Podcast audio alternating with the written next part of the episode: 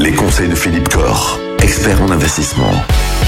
Hier, Philippe, on a parlé de l'assurance vie. Aujourd'hui, on s'intéresse à une assurance qui parfois est confondue avec l'assurance vie. C'est le contrat de capitalisation. Pourtant, ça n'est pas tout à fait la même chose. Non, Michael, ça n'est pas la même chose, même si ce sont les assureurs qui effectivement proposent cette formule. C'est vrai que le contrat de capitalisation, le contrat d'assurance vie, on a tendance un petit peu à les, à les confondre, à les mélanger. Alors, c'est vrai qu'ils ont la même fiscalité. Donc, on a la même fiscalité sur les gains, aussi bien en contrat de capitalisation qu'en contrat d'assurance vie, ce qui fait d'ailleurs l'attrait du contrat de capitalisation. Mais euh, la grande différence entre les, les deux, c'est que le contrat de capitalisation ne couvre pas le risque de décès, entre guillemets, donc il ne se dénoue pas le jour du décès. Mhm. Un contrat d'assurance vie, le jour du décès, est arrêté. Hein, il, est, il est dénoué, euh, l'argent va au bénéficiaire désigné. Un contrat de capitalisation, non. Il est dans la masse successorale. Donc il ne bénéficie pas de, des avantages de la transmission. Il bénéficie de la fiscalité sur les gains, mais pas de la transmission. Donc, ce qui peut être intéressant sur un contrat de capitalisation, c'est effectivement le fait de, de pouvoir le transmettre.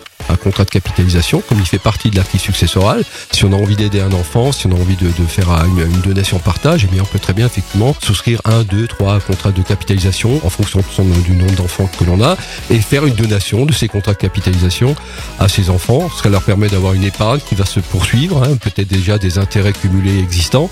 Et c'est une excellente formule pour valoriser de l'épargne, et- mais c'est un actif qui reste inscrit dans la masse successorale.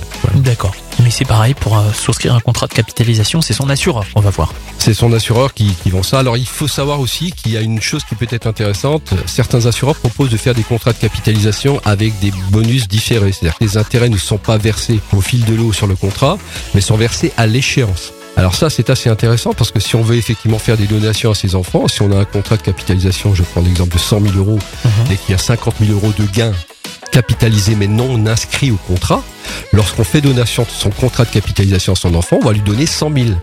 Si le contrat arrive à échéance deux ans après et qu'il a ce contrat de capitalisation en main, eh bien l'enfant touchera les 50 000 euros de gains qui sont inscrits et donc Ah oui. on peut transmettre 150 000 à valeur 100 000 par exemple. Ah oui, ça c'est pas un, mal. un outil qui est pas mal pour transmettre en dehors de tout ce qui est assurantiel euh, en matière d'assurance décès, assurance vie classique.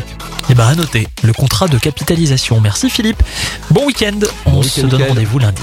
Retrouvez l'ensemble des conseils de DKL sur notre site internet et l'ensemble des plateformes de podcast.